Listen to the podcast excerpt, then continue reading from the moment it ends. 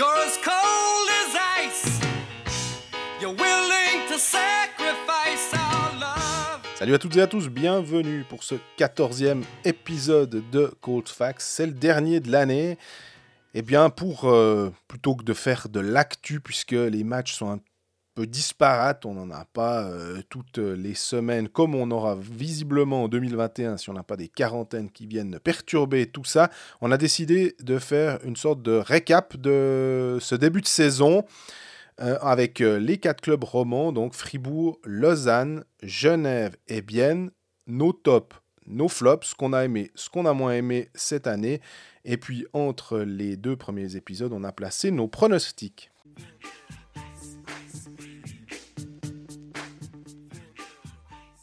Salut Greg Salut Jean-Fred, comment ça va? Ah ça va bien, c'est les fêtes. euh, et toi ça va? T'as Ouais, après bien fêté? Ça va, tranquillement. euh, À 4 ah, pas plus, hein, Voilà. pas plus. Après une semaine de pause, euh, on est de retour. C'est vrai que la semaine passée, ça s'y prêtait pas de, de faire un épisode avec les matchs qui étaient quasi tous les jours et au milieu, on n'arrivait pas à caser un épisode. Donc, petite semaine de pause pour vous aussi, du coup, comme ça, vous, vous êtes content de nous retrouver aujourd'hui, j'espère. On espère, effectivement. On s'est dit aussi que plutôt que revenir sur des matchs euh, qui ont eu lieu il y a finalement assez longtemps euh, en termes d'actu, c'est difficile. Les, les- les- les- les- les derniers matchs, c'était le lundi ou le dimanche. Pour les, euh, pour les romans, c'était ouais. dimanche avec ce bien Fribourg, mais pour Voilà. euh, les Lausannois et les Genevois, ça date euh, beaucoup plus. Donc effectivement, l'actualité chaude, on va dire, euh, on va, on va un peu plus soit se projeter, soit, soit récapituler. Parce qu'il y a aussi, bah, tu parles de Lausanne et, Genève qui jouent un match euh, le, le 30, euh, puisqu'il y a une, une sorte de petite journée qui s'est intercalée du fait que la, la Spengler n'a pas lieu cette année. Mais on vous propose de faire une sorte de euh, bilan de ce début de saison avec les quatre clubs romans. On va commencer, on va pas se casser la, la tête, on va commencer par le, le classement actuel que ce soit finalement le classement normal ou le classement au point par match, ça change euh, pas fondamentalement les choses. Avec Fribourg, euh, qui reste sur, euh, qui, a fini l'année sur une note ben, plus que positive. Cinq victoires de, suite, des victoires contre des, adversaires, mine de rien, quand même de valeur, parce qu'un temps, il y avait ce côté, il, il joue, mais euh, c'est trop facile de gagner euh, trois fois de suite contre Langna ou contre euh, Davos. euh, alors que finalement, ces matchs-là, comme tous les autres, faut les gagner. Et que on dit assez que dans notre championnat, tout le monde peut battre tout le monde. Après, il faut, faut pas commencer à, à minimiser les performances euh, d'un club parce qu'il il arrive à, gagner des matchs euh, et amasser des points contre des adversaires qui sont censés être plus faibles. hein. Non, effectivement. Puis accessoirement, au-delà de ces cinq victoires consécutives, au-delà du résultat, si on reprend même depuis fin novembre et la, la défaite qui a fait parler énormément, but, pas but, de Sprunger, etc., contre Lausanne. Il y a une défaite 2-1 contre Lausanne, c'était un match correct. Il y a une défaite au penalty à Genève, c'était un match plus que Mhm. correct également. Puis après, effectivement, il y a eu des victoires. Donc au-delà du, du résultat comptable, on va dire, dans, dans le fond de jeu, c'est vraiment solide. Au milieu, tu as quand même une défaite, une victoire à Davos qui est qui était convaincante. Après, il y a deux fois Langnau, je suis effectivement d'accord. Après, il y a ce match contre Lausanne dont on a- qu'on n'a pas débriefé à ce micro, mais qui était très bien aussi. Fribourg menait assez, assez facilement 3-0 avec euh, un Reto Berra qui était fantastique ce soir-là et des attaquants opportunistes. Puis après, bah, effectivement, on a eu ce match à, à Bienne de, dimanche. Là aussi, alors oui, euh, Berra a beaucoup plus de travail que son vis-à-vis, mais moi, j'ai pas, là, il a pas, pour le coup, pas eu besoin d'être fantastique. Il a fait les arrêts qu'on attend d'un Reto Berra devant son filet. Il va les faire. Tu sais qu'il va toujours faire son premier arrêt, lui. Et il y a eu un, une ou deux scènes chaudes où il m'a impressionné quand même. C'est quand il lâche un rebond, puis sur le, deuxième effort biennois, comme il arrive à, être de nouveau présent pour le deuxième effort. Il y a eu sur Fuchs, sauf erreur, deux fois, il, euh, euh, il le bloque, plus le rebond, plus refuchs une deuxième fois. Et là, il est vraiment impressionnant, mais à part ça, ben, offensivement, ça tient la route, le power play tient la route. Puis ben, finalement, avant la saison, on parlait beaucoup de la défense de Fribourg qui était censée être légère, et même on- elle l'est toujours, selon moi, sur le papier. Mais dans les faits, quand tu as un Berra derrière, est-ce que finalement toute ta défense individuellement gagne pas 5% de- d'efficacité? Parce que juste s'il y a un bug devant, ben, tu as Berra derrière. Donc euh, malgré l'absence de, de Philippe Fourer depuis un moment et encore pour un moment, ben, ça tient. On se souvient hein, des gardiens qui ont, qui ont amené euh, des clubs. Les exemples sont relativement euh, nombreux et ils sont relativement récents. On se souvient de Giannoni à Berne qui avait aussi un, joli contingent devant lui, mais c'est pas non plus euh, la défense. je sais pas de quelle, équipe de, NHL qui est la meilleure. il y avait quand même des, des Beat Gerber qui ont un certain âge. Enfin, c'est pas que du 24 carats, mais le système allait bien. On se souvient de Langnau avec Heinz Sellers et on le voit maintenant avec Richard Franzen qui a un, peu, plus de peine à, mettre en place le même système, mais il arrivait avec un gardien correct à bon. Parce que c'est vrai que Tchatcho et Punenov, c'était plutôt des bons gardiens. C'est, ce serait méchant de dire que c'était des gardiens corrects de National League. Mais en même temps, il arrivait à faire avec des joueurs, euh, euh, sans être dépréciatifs, euh, plutôt des cinquième, sixième lignes dans des clubs euh, UP, une défense qui tient vraiment la route. Et- Euh, aussi à Bienne. Enfin, vraiment, on, a vu que euh, le gardien, bah, ma foi, tu arrives à, à prendre euh, un bon gardien. C'est un peu pour ça que tu vas le chercher. Bah, exactement. Et puis si tu te rappelles de Berra avant son départ en Amérique du Nord, à Bienne justement, bah là il avait aussi une fois quasi tout seul amené, tout seul j'exagère évidemment, mais amené Bienne en, en playoff. Et moi justement, il y, a pas- y a pas mal de discussions ces temps, euh, et on en parlait en préparant cet épisode où tu me disais, ouais, bah, on, lit des fois, euh, ah mais si tu échanges les gardiens, euh, c'est pas la même chose. Bah effectivement, mais si tu échanges les gardiens entre, bah, prenons l'exemple entre Bienne et Fribourg, bah, du coup, ça veut dire que Fribourg a peut-être 400 000 de plus à investir dans ses joueurs de champ, vu que tu as échangé les gardiens, tu as échangé aussi leur salaire. Et je pense que si tu rajoutes 400 000 en profondeur de, de défense, peut-être devant, devant Van Pottelberg à Fribourg, bah, tu as peut-être un Radgeb, justement. Mais c'est peut-être la différence. Est-ce que tu préfères avoir Radgeb et Van Pottelberg ou là c'est vraiment de l'estimation à la louche ou au doigt mouillé, hein, ou Berra et euh, on va dire Dave Souter j'ai pas la réponse à cette question. Mais pour dire, ben oui, si tu échanges les gardiens, c'est différent. Mais au bout d'un moment, quand tu payes ton, joueur le mieux payé, doit aussi être celui qui va peut-être le plus euh, apporter en termes de, participation à la victoire. Et ben voilà, ben Berra, sa manière de participer à la victoire, c'est d'arrêter les pucks. Je crois qu'il le fait plutôt pas mal depuis le début de saison. Et c'est peut-être des fois un peu, j'imagine, frustrant pour les adversaires, parce qu'effectivement, Bien a de quoi être frustré euh, dimanche, parce qu'en début de match, c'est Bien qui doit, qui doit peut-être ouvrir la marque. Mais au bout du compte, ben voilà, tu payes 700, 800 000. On, entend tous les chiffres hein, concernant Reto Berra. Pas, pas pour rien. Et là, ben, on, on- peut dire que Christian Dubé en a pour son argent avec le Reto Berra qui est devant son filet depuis le début de saison. Si on prend le, top et les flops, euh, ça va être d'ailleurs difficile. Je pense que les tops, il y en a, plusieurs avec les, clubs, euh, en tout cas avec Fribourg, Genève et Lausanne. Plus compliqué de trouver des flops. On, va essayer de trouver, ce sera peut-être pas des flops monumentaux, mais voilà. Le top pour toi à, Fribourg euh, Bah, on vient de pas mal en parler. Euh, moi, ce serait. je- J'en ai deux. Reto oui, mais en même temps, est-ce que vraiment on est surpris par le Reto qu'on voit à, à l'œuvre depuis le début de saison? Je suis pas vraiment sûr. Par contre, est-ce qu'on est surpris par le Di Domenico qu'on voit à l'œuvre depuis le début de saison? Là, peut-être un petit peu plus. Pas forcément par son, par son, son nombre de points. hein. Il a 17 matchs, 18 points. Il a un point par match. C'est un petit peu mieux que ce qu'il faisait à Langnau mais peut-être qu'il est aussi un petit peu mieux entouré dans une équipe un tout petit peu meilleure. Donc forcément, je peux comprendre qu'il soit dans de meilleures dispositions. Il a que 3 buts, mais il a 15 passes décisives. Et, ouais, puis il y a l'impact dans le jeu et, et c'est ça. l'impact, Et c'est euh, l'impact émotionnel souvent, où il amène vraiment, vraiment beaucoup. Il est, c'est un, un peu le, l'un des guerriers que, que tu peux envoyer tous les soirs à la, à la bataille. Il va tout le temps être euh, fiable. Il prend très peu de pénalités. C'est 4 pénalités mineures pour Di Domenico. Alors que là aussi, c'était une des grandes questions. Est-ce, que, est-ce qu'il va être capable de, de- de rester calme? Une autre question qui se posait, c'est euh, avec le tournus, est-ce qu'il va accepter d'aller des soirs en tribune parce que parce que c'est un énorme caractère? Visiblement, chaque fois qu'il allait en tribune, le match d'après, il n'était pas à tirer la gueule ou bien au contraire. Il prenait, visiblement, de tout ce que j'entends, c'est très positif. Donc, euh, pour moi, ouais, Christy Domenico, et j'en ai déjà parlé à ce micro, je sais, mais à chaque fois que je vois un match de Fribourg, ça m'épate, c'est la capacité qu'il a à sortir le puck de la bande. Le nombre de, on va dire, de batailles 50-50 qu'il y a, dont il est capable de, sortir vainqueur. Et ça, je trouve assez hallucinant. Un sens de l'an- de l'anticipation, on va dire, qu'il a également. Et... Non, c'est un, gros transfert et je pense que pour l'instant, c'est là aussi, je disais à l'instant, que quand tu payes pour Berat, t'en as pour ton argent, bah là aussi, c'est le cas avec Domenico.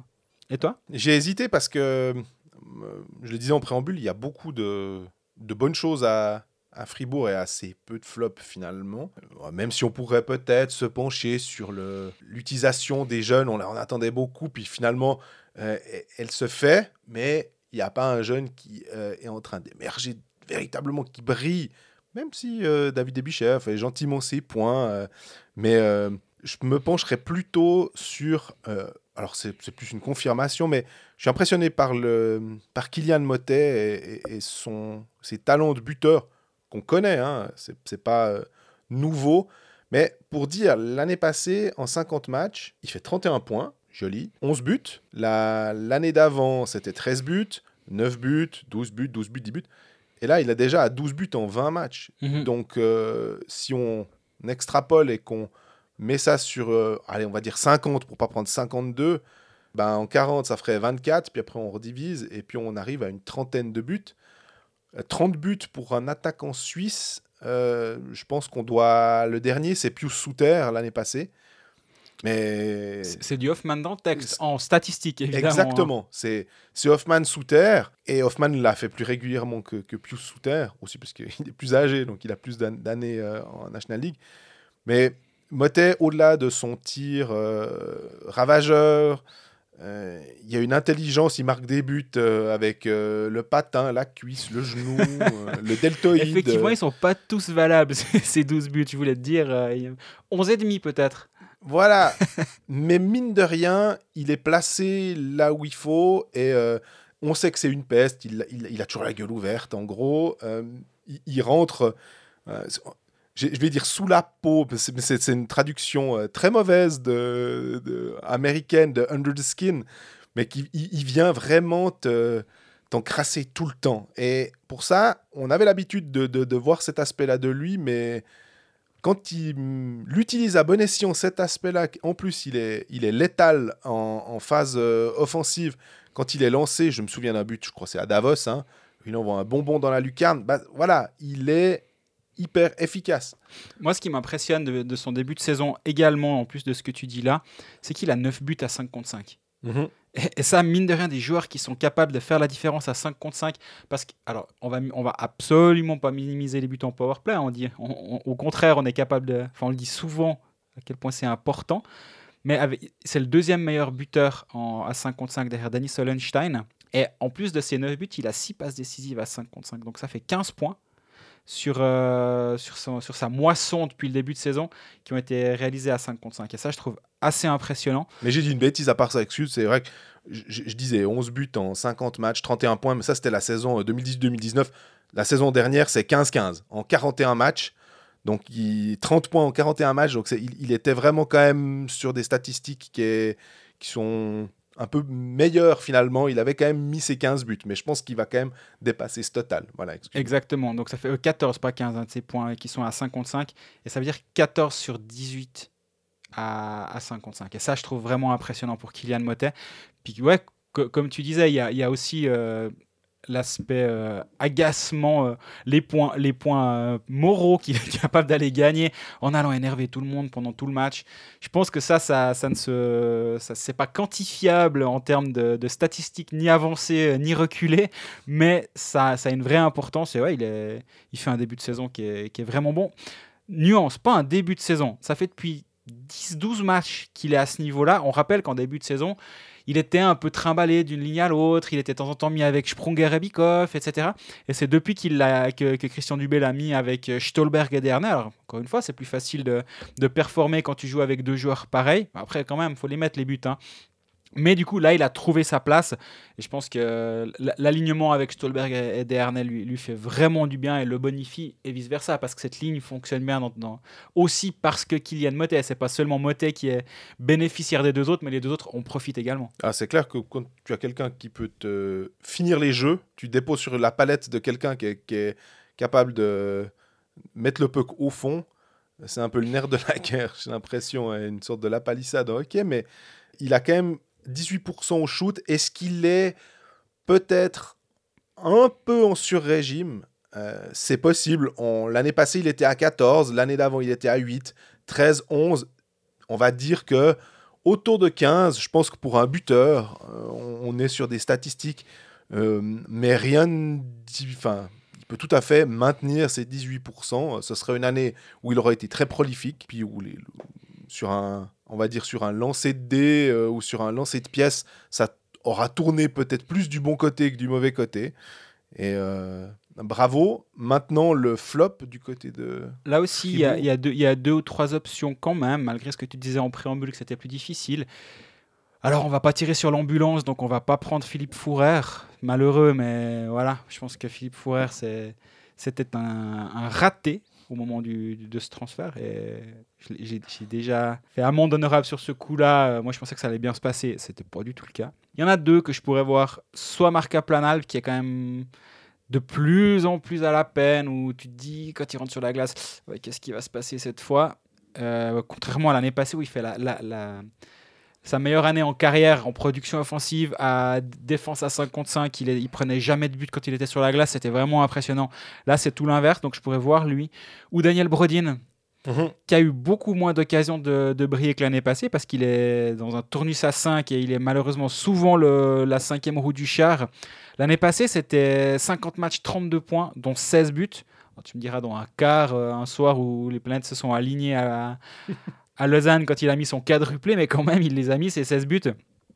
Là, à chaque fois qu'il joue, bah, c'est juste le moins bon des 5 étrangers de Fribourg-Gotteron. Il a 9 matchs de buts, 0 passe décisive.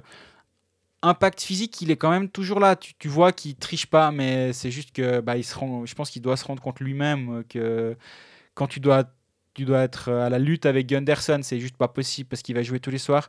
Dernay avec sa position de centre qui est quand même incontournable ou presque. De temps en temps, il a été mis de côté, mais la, profondeur au centre à Fribourg, elle est pas en, la faveur, on va dire, de Daniel Brodin. Puis Stolberg, il marque but sur but, il défend comme un mort de faim, il, a, il amène une vitesse que personne d'autre amène dans cette équipe de Fribourg. Di Domenico, j'en ai suffisamment parlé Mhm. avant. Pour moi, c'est clair que c'est le, cinquième le cinquième étranger, mais pas uniquement par la qualité des autres, aussi parce que lui est décevant depuis le début de saison. Ouais, je vais essayer de ne pas prendre la même chose que toi. Peut-être que si on. C'est vrai que Marc Aplanal, euh, et c'est une, c'est une très bonne remarque, c'est un, un petit point noir en, ce moment. euh, mais là aussi, c'est difficile quand tu restes sur 5 victoires de commencer à vouloir voir du négatif quelque part. Et c'est qu'on a l'impression que c'est on veut vraiment chercher la bête. Mais si on prend sur l'ensemble, je vais dire que plus qu'un flop, c'est peut-être une déception de, de ma part, euh, enfin pour moi, que Jordan Bougro a peut-être pas réussi à, à encore trouver véritablement sa place. Euh, je m'attendais à, à peut-être un peu plus de lui dans la mesure où on se souvient qu'on attendait beaucoup de Sandro Schmidt, on aime beaucoup les jeunes joueurs, euh, du sang frais, des, des- des- joueurs qui, qui intègrent le, contingent de la première équipe. Euh, Schmidt avait été euh, très bon en fin de saison passée, il avait continué en début de saison, et, euh, mais il, il avait quasiment jamais joué en Swiss League, tandis que Bougro, il avait ces deux saisons avec Zug Academy qui te font dire que tu prends un joueur qui est peut-être plus poli, euh, du verbe polir, donc qui a, qui a- qui a déjà un peu une idée du travail défensif, il y a, il y a peut-être un peu moins d'ajustements à faire que d'un junior, puisque c'est quelqu'un qui a l'habitude de jouer avec des adultes. Et que il se retrouve avec euh, souvent avec Bikoff et, et Sprunger s'étend comme ailier, mais que comme centre, voilà, j'attendais euh, plus euh, de, ce joueur, en sachant aussi que tu ne peux pas faire jouer tous tes jeunes. Euh, ça, on l'a aussi euh, évoqué en, début de saison, en disant que oui, Gaëtan Jobin, qui en ce moment est avec les M20, que oui, Sandro Schmidt, euh, qui, a, qui a signé, que bah, Bougro, que Ebicher, ça fait beaucoup de jeunes. Et à intégrer comme ça, tu dois, tu peux pas tous les mettre dans des situations idéales. Donc, euh, est-ce que c'est lui qui paye un peu? Je sais pas, c'est peut-être fort de, de dire ça, mais voilà, c'est ma déception euh, en ce début de saison. Ouais, je, je peux l'entendre. Schmidt, il a eu une passe un peu difficile, je trouve. Il a eu un excellent début de saison avec euh, Eren Di Domenico. Ensuite, ça a été difficile. Et là, je trouve que récemment, il y a de nouveau un, pas vers l'avant qui est, effectué aussi parce qu'il il bénéficie d'un Domenico à côté de lui qui est, qui est un centre dans l'esprit, mais qui joue sur l'aile. Et je parlais avec lui avant le début de saison en disant Mais toi, t'aimes mieux jouer au centre ou à l'aile? Puis il fait c'est. C'est une question. Enfin, moi, je suis centre ou ailier au moment de prendre le face-off. En fait, après, une fois que le, jeu a commencé, puis quand tu es dans le flow du match, ça n'a plus aucune importance. Il dit pour la responsabilité défensive, certes, mais offensivement, d'être centro-ailier, euh, ben voilà, tu joues ton jeu. Quoi. Donc, euh, j'aime bien cette façon de, voir le, hockey comme un sport euh, de flow, où on peut aussi le comparer avec le, basket, qui est de plus en plus, on va dire, positionless, où tu as de moins en moins le, le, meneur de jeu, le pivot. Ben voilà, c'est un jeu de mouvement, c'est un jeu de, de, transition, etc. Et, et j'aime bien cette, cette philosophie-là. Schmidt va un petit peu mieux et je pense qu'il a, tapé un mur en début de saison, puis là ça va un petit peu, un petit peu mieux.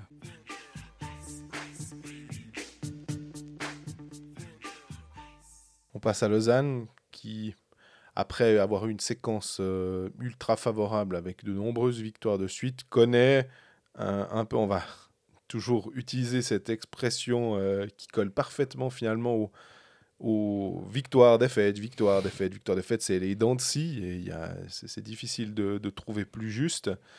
Euh, Lausanne, on, avait vu qu'il y avait eu un calendrier, euh, et c'est pas une excuse, c'est juste que quand tu dois affronter euh, Zug en back-to-back et Zurich, d'avoir ces trois matchs en quatre jours, c'est plus compliqué. Mhm. C'est clair que Admettons que c'est euh, Langnau Davos ou euh, Langnau et peut-être Berne euh, s'il n'y avait pas eu cette quarantaine. Peut-être que ça se serait mieux passé, peut-être pas finalement, mais difficile d'aligner les succès finalement.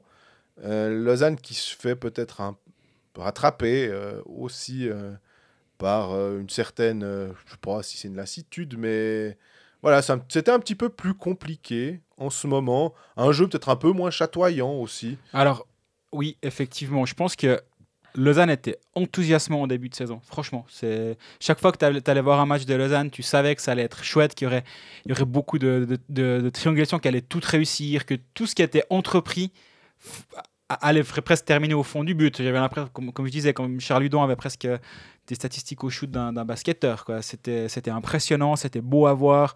Malguin Udon se trouvait les yeux fermés, ils jouaient l'un pour l'autre.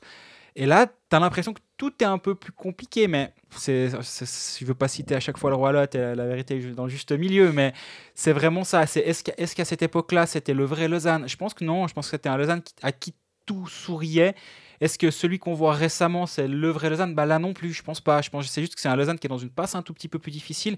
Et moi, il y a, y a, certains, ah, certains comment dire, un, aspect physique, je pense qu'on sous-estime par, parfois, nous également. C'est comment l'équipe a été réglée avec des, des, des, des moments peut-être un peu plus forts, des moments un peu plus faibles dans la préparation physique Est-ce que le but c'était d'être vraiment à fond d'être très prêt en début de saison, quitte à avoir un petit creux à un moment pour de nouveau remettre un bloc un peu plus intense plus tard? Ça, c'est une, une possibilité aussi qui peut expliquer ces, ces hausses et ces baisses de forme des équipes.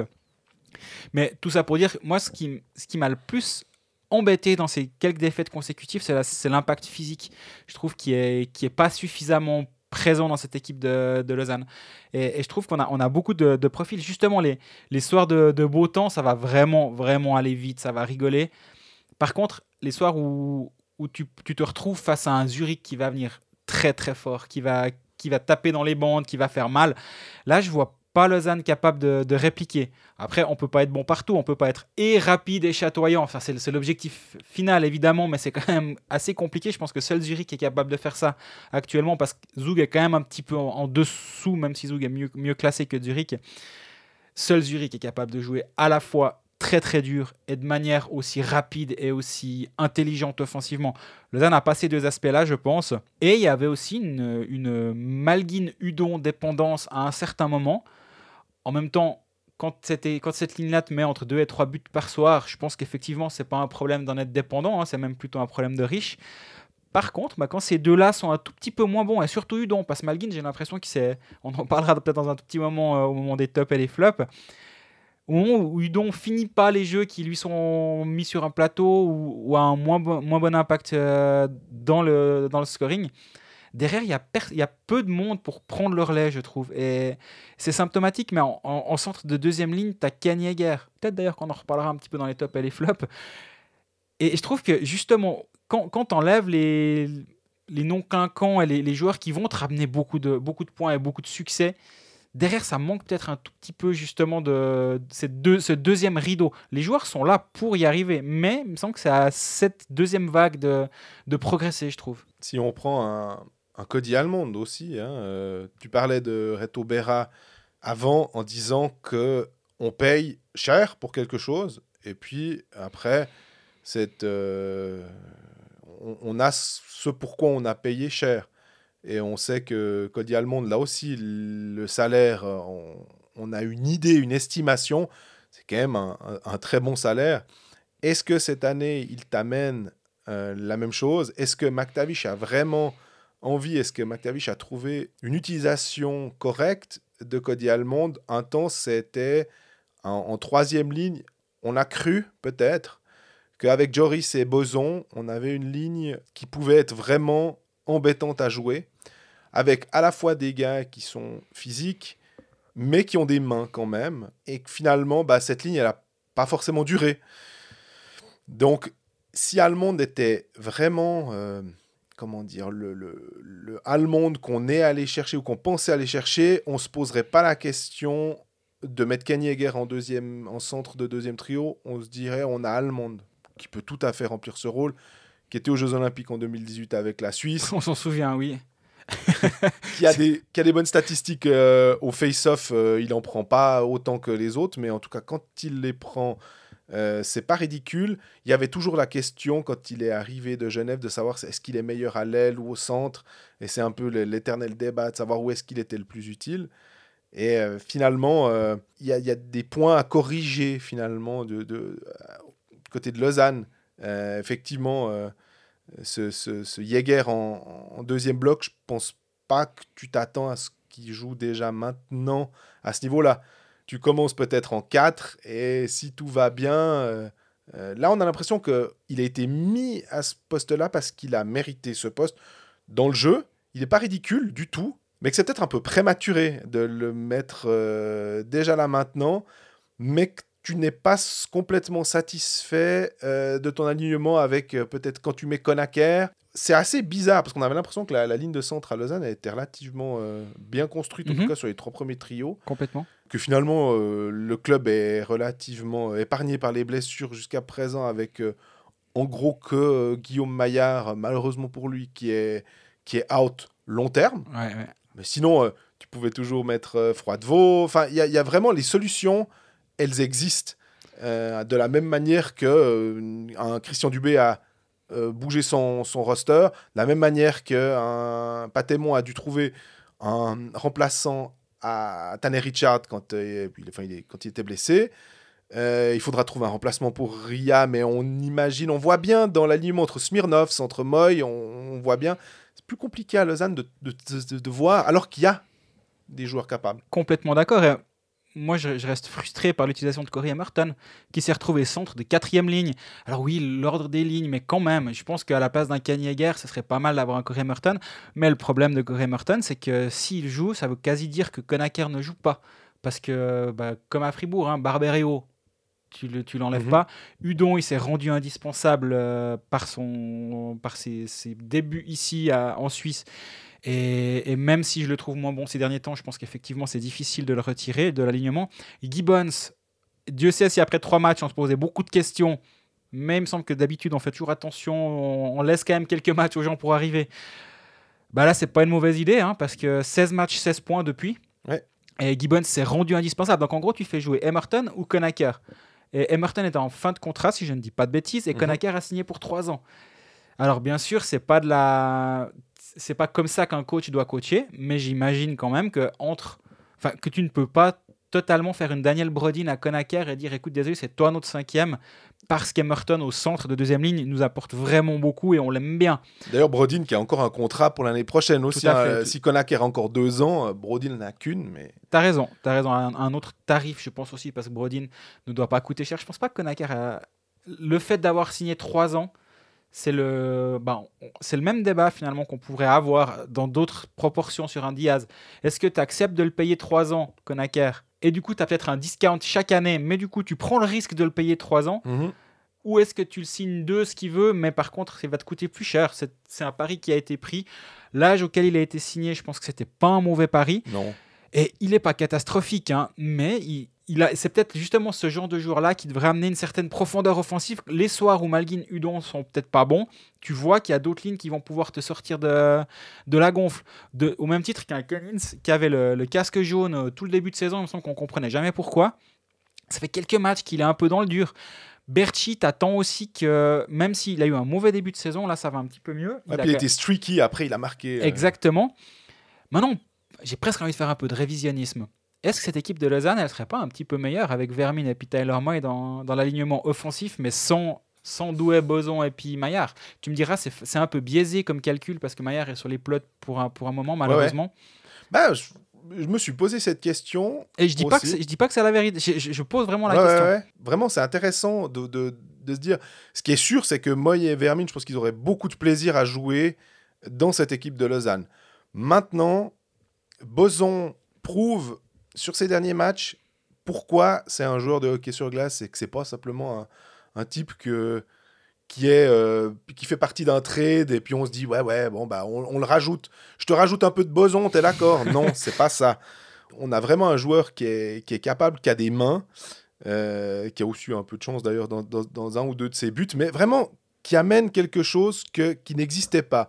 Douai je trouve que c'est la même chose je maintiens que cette équipe est mieux construite. Tu parlais d'impact physique. C'est pas en enlevant ces deux-là et en mettant Moy et Vermine euh, qu'on va trouver un impact physique. euh, Je te rejoins complètement plus fort. sur ce point-là. Donc, et tu l'as aussi dit, finalement, on pense, on est au mois de décembre, fin décembre, on pense mars-avril, on pense playoff. On ne sait pas si euh, toutes les quand je dis on, c'est toutes les équipes savent pas si elles vont aller loin. Elles, essaient de mettre les meilleures chances de leur côté. Et les meilleures chances de leur côté, c'est quand même en playoff, quand ça devient un peu plus dur, de dire aux esthètes et aux créateurs, simplifiez votre jeu, les gars. Mhm. Euh, ce qui va compter, c'est le, le vieux but poussé, euh, le goal poubelle, euh, traduction de Julien Staudenman à l'époque, du garbage goal. euh, L'arbitre ou le joueur? Très bonne question. C'est quand il ça était fait, joueur. ça fait vraiment plaisir de le voir maintenant, petit aparté, mais de, de le voir régulièrement euh, en National League cette saison. Oui. Ça fait vraiment plaisir de le voir. Au passage, Exactement. je tenais à le dire. Mais, mais marquer ces buts que, en playoff qui vont compter autant qu'un missile dans la lucarne ou bien qu'un jeu où, où- enfin, où tu déshabilles toute la défense, ce qui, n'arrive qui arrive assez peu en playoff où tout est beaucoup plus resserré. Je pense quand même que le trade, euh, ou en tout cas que Boson et Douai, pour dire, euh, mais même Maillard aussi, font plus de bien à Lausanne quand même sur le long terme. Intéressant. Je, je- je- je pose vraiment la question parce que je, je sais pas. Et au moment du trade, on voulait tous savoir qui avait gagné. Puis il me semble qu'on en est tous arrivé à la conclusion. Bah, on verra, c'est logique. Mhm. Et j'ai l'impression que fin décembre, on en est toujours à se dire ouais, on verra. Par contre, ce qu'il faut pas euh, négliger à, à Lausanne, euh, c'est la, la qualité défensive. De- même, même si ces, ces deux matchs contre Zug et Zurich ont peut-être été un tout petit peu plus difficiles, tu te retrouves avec une équipe qui a 19 matchs, 45 buts encaissés. C'est du même niveau que Zug, qui a la meilleure euh, défense du championnat, avec 19 matchs, 44 buts encaissés. Mais tu as deux excellents gardiens. Et, derrière, bah, tu as une défense qui tient la route. Offensivement, elle apporte. Tu as un Joel Genadzi qui est, très bon offensivement, surtout récemment. Barberio tient la baraque défensivement. J'en attends plus offensivement. Même, s'il a 11 passes décisives, je l'attends peut-être un peu plus fort en, en power play notamment, où il, il se contente peut-être un peu plus de faire très très bien circuler la rondelle d'ailleurs. Ouais. Mais quand tu as Malguin d'un côté puis Udon de l'autre, bah, tu as peut-être envie de, de les laisser un petit peu plus jouer, ce que je comprends complètement. Mais je, l'attendais un peu plus fort. Moi, j'imaginais Barberio comme étant le, le meilleur défenseur de, de ce championnat, dans tous les sens, dans tous les compartiments du jeu. Je pense pas qu'il est à ce niveau-là depuis le début de saison. Après, ça fait qu'une demi-saison qu'il est en Suisse. Laissons-le encore un petit peu. C'est ça. Et il y a quand même eu un moment où il jouait vraiment, vraiment beaucoup. Et je peux imaginer qu'il a, il a, il est un tout petit peu à la recherche de son second souffle actuellement. Tu me diras, je pense qu'il y a beaucoup de défenseurs qui aimeraient être bons comme ça en cherchant leur second souffle. Mais je la- je l'attends encore meilleur dans pas très longtemps. Et si c'est le cas, la défense lausannoise va être très intéressante parce que Genadzi, Genadzi est bon, même s'il a une- un moins grand rôle. Frick a un rôle bizarre en power play où il va de temps en temps se planter devant le gardien Oui. ou en fond de zone et qu'il est plus à sa place en- à la ligne bleue, ce que je trouve surprenant, mais euh, si ça fonctionne. Mais ça aussi, avec un Allemand, enfin, ça prouve aussi que si tu viens à mettre un défenseur que tu estimes que c'est lui qui va le plus t'apporter, en regardant le contingent euh, lausannois, c'est que Craig McTavish et le coaching staff sont pas satisfaits de- des joueurs là. Donc Mhm. euh, il y a quelque chose à corriger. Complètement. Mais du coup, pour tout ça pour dire que je, je trouvais qu'on était presque un peu négatif sur Lausanne euh, en amont, alors qu'il me semble qu'on ch- on cherche un peu là. En même temps, quand les, les romans vont bien, tu es obligé de chercher un petit peu les petites bêtes, et je pense qu'on peut, on peut le comprendre, mais globalement, faut pas qu'on soit biaisé par ces trois matchs difficiles, dans une période difficile en termes de répétition des matchs pour Lausanne, euh, contre euh, de très grosses équipes. Globalement, défensivement, ça tient bien la route. Offensivement, il manque peut-être un- une deuxième ligne percutante. Mais si tu as ces deux aspects-là du jeu, bah, Lausanne va vite, vite revenir tout en haut du classement. Dans les tops et les flops, on va le faire assez rapidement parce qu'on a quand même beaucoup parlé déjà de, de, de- l'équipe en général, donc on les a un peu abordés. Mais peut-être que le top, évidemment, euh, d'une manière euh, assez euh, sommaire et simple, Denis Malguin apporte tellement à cette équipe que c'est presque trop évident. J'ai préféré, moi, me pencher sur enfin, quelqu'un que j'ai beaucoup aimé dès le départ à, à Lausanne. Et parce qu'il m'a surpris, finalement, c'est Aurélien Marty. Euh, je pensais pas qu'il aurait, euh, il trouverait sa place aussi rapidement. Euh, en plus, avec le transfert de Lugano, ça s'est passé un petit peu. euh, ce- cet échange avec Nodari, ça s'est passé hein, de manière un peu bizarre. On, on l'attendait pas forcément. On pensait qu'il allait faire sa saison à Lugano. Donc, dans la tête, ça devait peut-être pas être simple pour lui de tout d'un coup changer comme ça. Et hum, je le trouve bon pour faire ce qu'il sait faire. Et j'aime bien quand euh, des joueurs ne commencent pas à se dire Ah bah tiens, ça va bien, maintenant je vais essayer de dribbler tout le monde et puis euh, je vais essayer de faire quelque chose que j'estime être capable de faire, mais non, je reste, je fais ma passe. J'ai Grossman à côté qui a beaucoup de- d'expérience. Grossman non plus, de son arrivée à Lausanne pour l'instant, je pense qu'il n'a pas convaincu sincèrement beaucoup de monde. Mais là, placé comme ça, euh, il coûte peut-être trop cher là aussi, mais en tout cas, il forme une paire.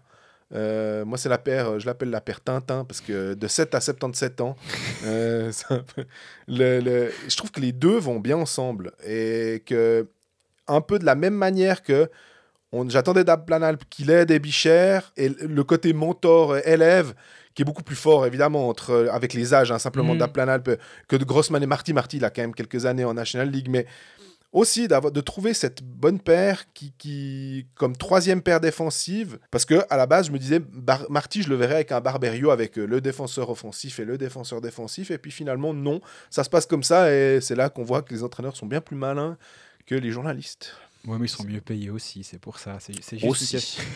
Mais je te rejoins sur Aurélien Marty, qui est beaucoup plus en confiance, je trouve, que ce qu'il était capable de faire à Fribourg l'année passée. Ouais, il- est-ce qu'il est, a un rôle il, est mis dans une case qui lui convient parfaitement à Lausanne? C'est une bonne surprise, je suis complètement d'accord avec toi. des fois des petits lancers du poignet de la ligne bleue il a obtenu quelques passes comme ça aussi simplement en touchant le but enfin j'ai l'impression que le travail avec euh, des fois avec des coachs spécifiques ou des vraiment d'améliorer certaines facettes de son jeu et pas essayer de vouloir être absolument bon partout mais très bon dans un domaine Euh, complètement favorable ton top toi ça Bah, serait- top, je suis quand même obligé de dire Denis Malguin parce que. Et, et- et c'est bien que tu pas choisi Denis Malguin parce que. bah, Parce que comme ça, chez moi, à me, creuser la tête. Non, entre Malguin et Gibbons, tu me diras, il est super, cet analyste. Il nous prend les deux premiers compteurs du club et puis il dit qu'ils sont super. Bien, merci. Non, mais ils apportent les deux vraiment, vraiment, vraiment beaucoup chaque soir. Et bah, par Big Gibbons, les trois premiers matchs où il était là. Mais, mais Malguin, au-delà d'être. En fait, il est à la fois enthousiasmant, on va dire, beau à voir jouer, mais en plus, il est efficace. Et c'est peut-être un. Attention, je vais critiquer Linus Omark. C'est peut-être une critique qu'on pourrait faire à un Linus Omark. C'est peut-être il est, plus beau à voir jouer, mais il est moins efficace. Et Malguin, il, il, a- il allie ces deux, ces deux aspects. Et on attend quand même les voir les deux en playoff à part ça hein, Complètement euh, d'accord. euh, Bah, Va- Malguin, peut-être qu'on verra, on verra pas. C'est le plus grand, euh, le plus grand mystère du hockey suisse actuellement. Mais euh, ceci dit, quand, quand il a le puck, tu sais que tu vas passer les 5-6 prochaines secondes à essayer de lui patiner à côté, euh, mais sans réussir à le piquer. Donc, euh, ouais, il est impressionnant. Il a une vision du jeu. Il est capable de marquer. Il marque beaucoup de buts et de, il fait beaucoup de points à 5 contre 5 également. Puis ben, malheureusement, quand, euh, quand la défense lui laisse prendre deux coups de patin d'élan en zone neutre, ben, tu sais que ça va être compliqué euh, derrière et qu'il va, il va quasiment arriver à chaque fois au but. Et il y, a- cet aspect-là où ce, coup de patin qu'il a vers l'avant est impressionnant. Donc oui, globalement, moi, Denis Malguin, c'est le top que, que je vois du côté de Lausanne.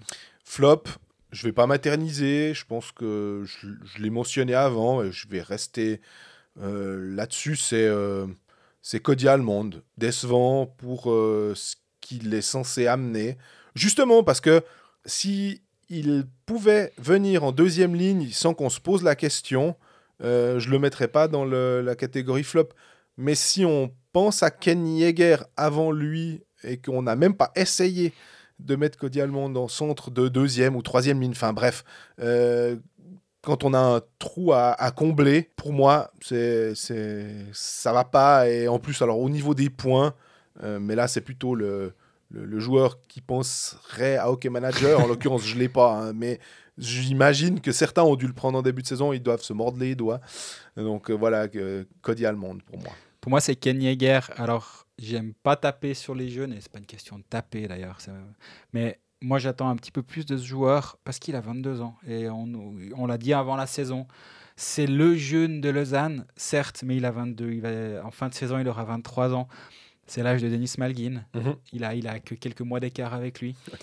Euh, alors bien sûr, on compare pas un, un- un joueur suisse de NHL avec un joueur suisse qui n'avait pas une minute d'expérience en National League avant cette saison, je suis complètement d'accord.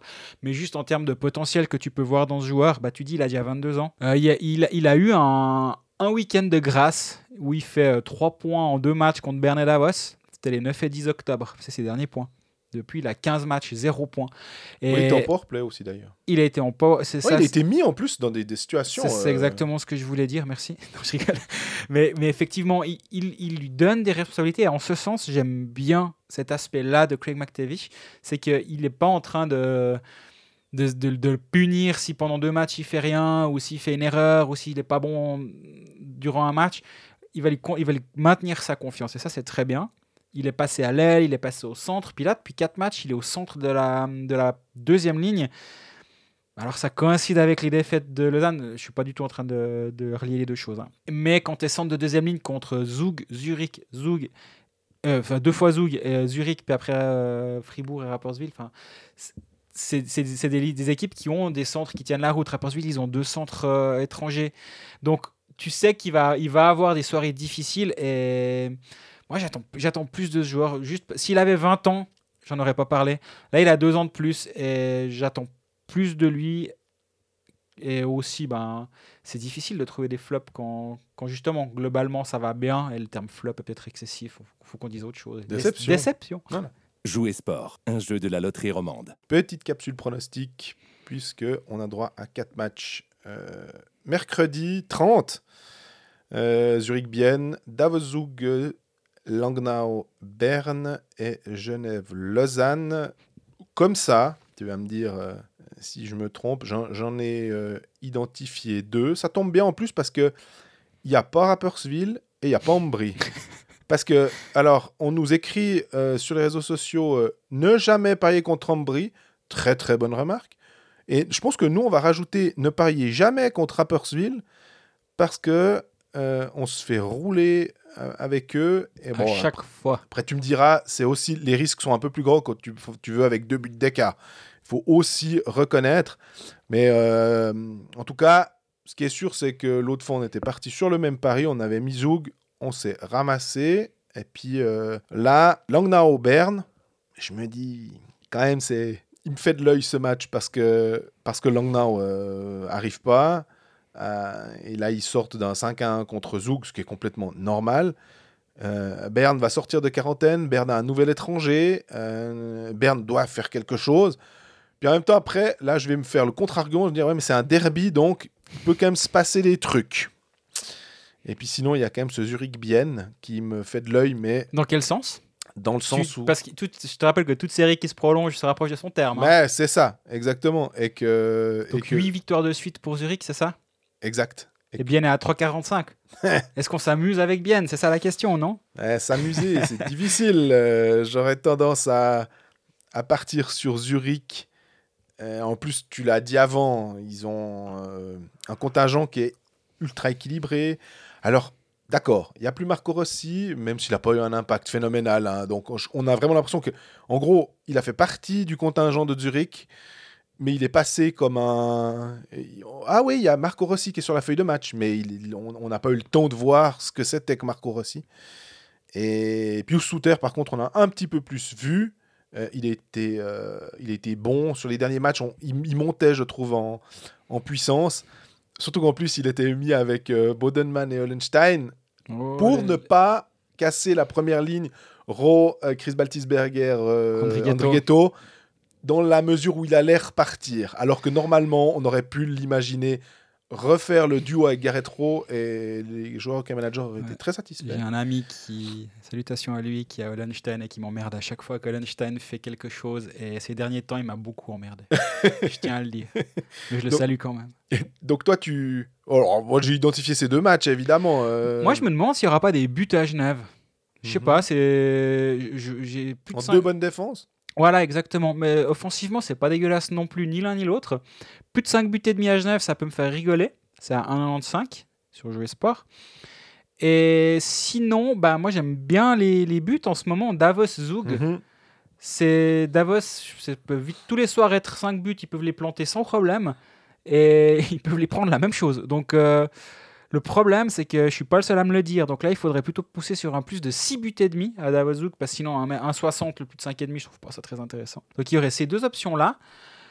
Après, je sais pas, je, me- je me demande, ce Servette Lausanne, de quel côté la pièce va tomber? En fait, si je devais, si on met euh, un fusil sur la tempe, je les mettrais sur le- Lausanne, mon argent, dans ce match-là Ok. mais je risque de pas toucher. Et comme toi, Berne qui gagne avec plus d'un but d'écart à Langnau à 2,70, ah, ça me fait de l'œil. Ça, ça me donne envie parce que pour toutes les bonnes raisons que tu as citées avant, pour le fait que pour moi, Berne est en sous-régime terrible depuis un certain temps. Ils ont eu certes la quarantaine, mais on se rappelle de certaines sorties de quarantaine. Moi, honnêtement, à part la toute première, donc c'était Fribourg à Langnau, Oui. qui était une purge pas possible, et tu t'es dit, ah ouais, quand même, les sorties de quarantaine, c'est difficile. Depuis cette, celle-ci, je me suis un peu mis dans l'esprit que c'était difficile de revenir, et c'est pas souvent le cas. hein. Donc, euh, il y a quand même de bonnes chances que. Par contre, moi, je suis moins frileux que toi. Je crois que je risque de partir sur Berne avec plus d'un but d'écart. Jouer sport, un jeu de la loterie romande. Voilà, on revient euh, sur le, la récap de ce début de saison avec Genève, euh, qui va bien, euh, malgré euh, cette défaite, euh, la dernière en date, en sortie de quarantaine, justement, contre, contre Bienne, un 4-2, alors que Genève menait 2 à 0. Euh, ça semblait euh, aller dans le sens de voilà l'équipe qui sort de quarantaine, qui a eu le temps de se préparer, euh, en plus, c'est Genève avec du talent, ça va marcher. Non, ça va pas marcher. Euh, Fer a fait n'importe quoi en commettant des, grosses boulettes, des, pénalités. Et bien en a profité pour revenir, bien avec son excellent power play. Du côté de, de Genève, on a l'impression que on parlait du, du, trade, euh, notamment de, entre Lausanne et Genève, enfin des trades même. On est sur une équipe qui a du talent, on peut presque ressortir ce qu'on a dit sur Lausanne. Je ne sais pas si c'est du copier-coller, mais euh, Genève a à la fois du talent, à la fois aussi des travailleurs. Euh, ils ont eu un ou deux blessés qui- qu'ils ont récupérés. On- on se souvient que Miranda, qui est un joueur important de l'effectif, parce qu'il a un rôle que d'autres ne peuvent pas endosser euh, d'un claquement de doigts comme ça. Euh, ils ont Tanner Richard qui a été, euh, qui a été blessé aussi. C'est quand même un centre qui a beaucoup d'engagement. Mais ça n'a pas eu un monstre impact, mais souvent on a parlé de Genève en dents. Euh, il serait peut-être temps aussi que Genève connaisse une grande séquence pour un peu faire une sorte de statement pour dire ouais, on sait qu'on est bon, voilà, vous l'avez vu, là on a enchaîné les victoires. Ouais, je suis assez d'accord avec toi. Cette équipe de Genève, elle n'a pas été convaincante, on va dire récemment, mais sans être vraiment convaincante, elle a 1,69 points par match depuis le début de saison. Donc euh, là, là aussi, il faut pas pas chercher trop la petite bête du côté de Genève. Mais les, limites, elles sont elles, de, de- du one-man show au marque pourrait de temps en temps un petit peu se, se voir. J'ai l'impression quand tu as un, joueur, un tel joueur avec toi, tu peux avoir trop souvent tendance à, te dire bon, mais il, va nous sortir un gris-gris, il va nous sortir de la gonfle. Et puis, ben, c'est pas le cas tous les soirs. Et quand c'est pas le cas, là aussi, ben, finalement, on en revient à, au même constat qu'on peut faire à Lausanne sur euh, Malguin et Udon. Quand la première ligne, euh, Ria, Vermine, euh, Omark, tous, bah, derrière, c'est un peu plus compliqué. Surtout, comme tu le dis très justement, Tanner Richard n'est pas là. Et, et Dieu sait si c'était le bon Tanner Richard qu'on avait depuis, depuis le début de saison et surtout les, les 5-6 matchs avant qu'il se blesse. Là, c'était les, les 3-4 matchs avant qu'il se blesse plutôt. Là, c'était vraiment du tout tout bon Tanner Richard et, et je me réjouis de le voir revenir. D'ailleurs, petite question. Damien Ria va gentiment s'en aller, visiblement. Ça avait été annoncé à la fin du match du 23 qu'il ne serait pas de retour. J'ai pas eu de confirmation officielle du club pour l'instant. Est-ce Ouais. qu'il sera quand même encore là le 30 je sais pas. Moi, tous mes, confrères qui étaient sur le match ont les deux écrit que c'était terminé et qu'il ne reviendrait pas le, le 30. Donc, euh, je, pars, je pars du principe que s'ils l'ont écrit, c'est qu'ils sont très bien informés. Mais je crois qu'ils n'ont pas été catégoriques non plus. Il y avait du conditionnel là derrière. Bref, il y a encore un tout petit point d'interrogation là autour. Mais moi, je pense vraiment qu'on ne le reverra pas. Mais ça change pas grand-chose sur la suite, non mais plus. la question, c'est qui tu mets? Est-ce que tu gardes Vermin et Omar qui, sont peut-être moins flamboyants qu'en début de saison où tu savais que tu pouvais mettre dans le télégramme euh, Omar, entre parenthèses, Vermin tous les soirs à peu près pour l'assist? Est-ce que tu gardes ce duo-là? Si oui, on met qui avec eux? Est-ce que c'est Tyler Moy le remplaçant naturel? Est-ce qu'il faut changer et brasser les lignes? Ça, ça va être intéressant de voir les prochaines semaines de, de Patrick Aymon. Est-ce qu'il va changer des choses? Si oui, comment? Moi, j'aimerais beaucoup voir Marco Miranda Ouais, à l'aile de cette ligne. je te euh, sens au- zurichois dans l'âme. Non, mais je dis ça parce que Chris Baltisberger, Miranda, on obtiendrait un joueur euh, physique avec euh, Juan Driguetto et donc avec Marc Vermin et deux joueurs plutôt techniques et euh, le sale boulot avec tous les guillemets de circonstances mais aller gratter des pucks euh, être présent devant le gardien euh, te libère de l'espace finalement pour des, des joueurs techniques je comprends ton, ton idée de, de Miranda Et il va être à 2,5 à OK Manager. Miranda? Oui, Ouais. dès aujourd'hui. Je sais pas. Non, mais au- au-delà de ça, de- au- au-delà de ça, moi je pense vraiment que c'est un, c'est un joueur qui peut apporter cette dimension physique, qui peut apporter beaucoup de choses à cette ligne. Ce serait un profil ce serait, ce serait un profil complètement différent de Damien Ria, qui est justement un, un shooter, un buteur né, qui a, qui a un- une violence dans le shoot que peu de, jeux- de joueurs en Suisse ont.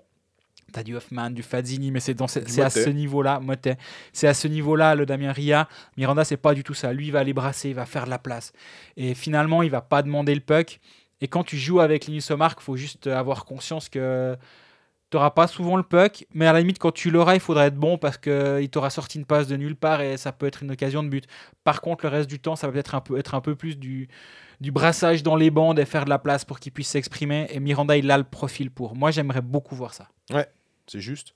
Bah, sinon, euh, prendre un, Moy, c'est on, on remet une sorte de talent hein, finalement euh, à la place, qui est moins buteur. Je me demande, autant sur le powerplay, ça peut encore aller. et On se souvient de la, des débuts de Tony Truant de, de Moy avec Lausanne, où il avait marqué 7 buts en 10 matchs, quelque chose Ouais, comme ouais, ça. il avait été en feu là. Donc, il était capable de marquer des buts. Euh, ces temps, c'est plus compliqué. Il est toujours capable de faire des passes. Mais le problème, c'est de se dire que tu as déjà deux très bons passeurs, notamment le meilleur passeur du championnat en Linus Mark, euh, Vermin qui est capable de marquer des buts, mais qui est aussi un, un bon fabricant de jeu. Mettre trois passeurs, est-ce que c'est vraiment ce dont on a envie? Je suis pas persuadé. Peut-être qu'ils vont nous sortir un, un Rod, ou peut-être qu'ils vont nous sortir. C'est une option. C'est une option aussi de mettre un Noah, Noah Rod à cet endroit-là. Mais euh, Comme c'est le capitaine, de, de- de- de lui donner l'impact euh, d'une première ligne. Euh, difficile de voir très très clair. J'ai l'impression y a Ou alors tu acceptes de séparer le duo euh, Omar Vermin parce qu'on est parti du principe qu'il les conservait. Mais est-ce que tu veux peut-être autre chose? Là, ça, je, me réjouis de voir l'alignement, comment il va être fait pour le match contre, euh, contre Lausanne. N'est si pas là. Ria n'est pas là. Et, si c'est si- et s'il est pas là, ben, vraiment, on veut, on veut Ria en première ligne. Euh, on veut Miranda en première ligne. Euh, top et flop, pour moi, le top, euh, il y en a plusieurs. Je pense qu'on a identifié, toi et moi, les, deux tops. Euh, beaucoup aimé, de mon côté, Carrère, que j'ai pas... tu, parlais de Fourrer avant pour Fribourg en disant que tu faisais ton mea culpa. J'ai pas besoin de faire mon mea culpa parce que j'ai pas été aussi... comment Il n'y a, pas un écart entre un, un- côté dithyrambique et finalement, après, quelqu'un qui ne- n'est pas aussi bon qu'espéré. Mais Carrère, euh, je me souviens qu'à à Zurich, euh, il avait un rôle, il n'était pas en power play, euh, c'était un, défenseur, on, l'imaginait déjà un peu comme un héritier de Mark Streit, ça fait très longtemps qu'il est là, c'est-à-dire un défenseur offensif, capable d'être très bon pour avoir une très très bonne première passe. Puis dans les stats, ça ne se matérialisait pas et à Zurich, on lui donnait pas cette possibilité-là parce que bah, c'est Noro qui prend cette, euh, cette place ces dernières années. À Genève, il n'a pas encore ça parce qu'il y a Tom Ernest. Mhm. Mais franchement, il est en train de prendre une sacrée dimension sur. En fait, il est en train de devenir un all-around. Il est capable d'évoluer dans n'importe quelle situation. Et j'imagine que c'est un joueur. euh, si Genève le conserve pas, un club peut se dire mais nous, on en fait notre défenseur numéro 1 sans problème et on lui donne 23-24 minutes de glace. euh, parce qu'on peut le mettre. Il est tout terrain, on peut le mettre. euh, Partout et il sera très bon. Donc euh, bravo à, Roger Carrère et, et je suppose que Genève va faire ce qu'il faut pour le, le garder. Ils ont bien entendu identifié que quand tu as un très bon défenseur suisse, euh, ils étaient sur Mika Enauer comme à peu près beaucoup de clubs, hein, mais visiblement Mika Enauer resterait à, à Berne. Ben, Carrère, euh, c'est un peu peut-être le même moule, mais en plus âgé, donc beaucoup plus d'expérience. Donc, euh, qui est sous contrat jusqu'en 2022 avec option. Avec option. Visiblement. Donc, euh, c'était un très bon move de l'avoir Ouais. euh, de l'avoir signé. le Carrère Miranda, là, c'était très très bien. Et effectivement, au niveau des points, c'est pas là où justement il va pas euh, t'impressionner. C'est 16 matchs, 4 points. Il- est un tout petit peu en deçà de ce qu'il a fait la, saison dernière, même pas plus qu'un tout petit peu. Il, est en deçà de ce qu'il a fait l'année dernière. 48 matchs, 17 points, dont 6 buts. Et il avait vraiment. si tu t'attendais à ce que de là, il, aille encore, il soit encore meilleur, je pense qu'il est moins bon en termes de points, mais il est tellement meilleur en termes de, de jeu, on va dire. Et les points, ils vont tomber tout seuls dans un, dans un moment, je pense. Donc, euh, je te rejoindrai tout à fait sur, euh, sur Carrère si tu ne l'avais pas choisi. Jacques, mais aussi, à part ça, mais c'est clair qu'on peut pas. euh, On peut mais- pas mais- tous les choisir. Mais il va normalement le signer pour deux ans euh, à, à Genève et il m'impressionne. Il a, il a trouvé son, sa place depuis bien longtemps, mais avec Tom Ernest. Et c'est un défenseur sur qui on peut compter, là aussi, manière euh, très sûre. en fait. Ah ouais, complètement. Moi, mon top du côté de Genève, bien sûr, ça aurait pu être Omar. Parce que parce qu'il il a 16 matchs, 23 points, c'est le meilleur compteur du championnat. Il est à quasi un point et demi par match, ce qui fait une saison à 75. Il y a des brouettes euh, sur 50 matchs, donc il y en a 52, donc on est même un peu plus loin. Mhm. Donc c'est c'est fantastique et c'est quasi digne d'un record dans le hockey euh, moderne, on va dire. Il, a, il est à ce niveau-là, c'est presque le choix un peu trop, trop évident, surtout le, quand on connaît le biais que j'ai envers ce joueur. D'ailleurs, euh, un grand merci à Genève Servette qui m'a envoyé une carte dédicacée de Linus Omark pour, euh, pour Noël et j'ai beaucoup apprécié le, le cadeau. J'ai aussi une carte dédicacée, mais alors il y avait un petit mot euh, super aussi, merci, mais pas une photo dédicacée. C'est de qui, c'est qui? Ah, j'avais pas de photo dédicacée. un pas du tout ouais. Ah tiens, oui, le, le VIP. Mais Arnaud et Jeff, merci beaucoup, c'est juste. Euh, non, euh, moi, mon top à, à Genève, ce sera Gauthier Desclous, qui est à 2,04 buts encaissés par match, 93,8% d'arrêt. Et pff, tous les soirs, il est, il est époustouflant, je trouve. Il, il est moins, peut-être moins, moins calme qu'un Reto Berra. Il dégage peut-être moins cette, sé- cette sérénité qu'un Berra peut dégager. Moins d'expérience aussi. hein. Ouais, et aussi parce qu'il fait 15 cm de moins, donc il doit être plus mobile devant son filet. Donc ça peut-être ça induit un petit peu moins de calme qu'un Berra qui sera en fait il bouge pas puis il sera tout le temps là. Mais ça, ça donne raison aux, aux dirigeants qui avaient décidé de ne pas de ne pas garder Robert Mayer ou de pousser pour Robert Mayer dans un passé assez récent parce qu'il y avait un peu une discussion interne est-ce qu'on fait jouer Mayer ou Desclous chaque fois la, saison dernière et la saison d'avant et c'était souvent Mayer parce que c'était le gardien numéro 1 qui était un peu euh, mis sur le devant parce qu'il avait un gros contrat. Bah, au moment où Davos vient chercher Mayer et que Mayer veut faire la surenchère, ils ont accepté de dire non, non, non, on fait confiance à Gauthier Des- Desclous. 13 matchs, il tient la route, son corps tient la route. C'était le gros point d'interrogation Mhm. avant le début de saison. Et, et pour l'instant, tout va bien pour lui. Il a que 24 ans finalement. Donc il est quand même censé encore être dans une phase où il va progresser pour un Oui. gardien. Et ce qu'il est en train de, de montrer depuis le début de saison, pour moi, c'est le top du côté de, de Genève. Après, flop, compliqué hein, de trouver un, un flop. euh, Tu veux réfléchir deux secondes? Ouais. Eric Fer. Eric Fer, c'est. Il, cache un peu la merde au chat grâce à son, à son quadruplé qu'il a marqué contre Ambry, où tu dis, ah, quand même, non, mais ça va, c'est 16 matchs, 13 points, dont 9 buts. Non, pas contre Ambry, contre Berne, pardon. Mais à part ça, moi, de- depuis ces 4 buts qu'il marque contre Berne, il a une dizaine de matchs, 3 points. Il a pas apporté grand chose offensivement. Il a pris des pénalités euh, stupides notamment contre Bienne, où il ne coûte pas le match tout seul, mais il participe à coûter le match. Donc pour moi, lui, ça pourrait être le, le flop du côté de Genève, à, pas à égalité, mais proche d'un Daniel Winnick aussi, qui est un petit peu décevant depuis le début de saison. C'est dur. hein. Mais ouais, c'est très dur. Mais l'année passée, faire ses 44 matchs, 34 points. Là, il est à 16 matchs, 13 points. Donc en termes de points, il est pas loin. hein. Il, il part sur les mêmes bases.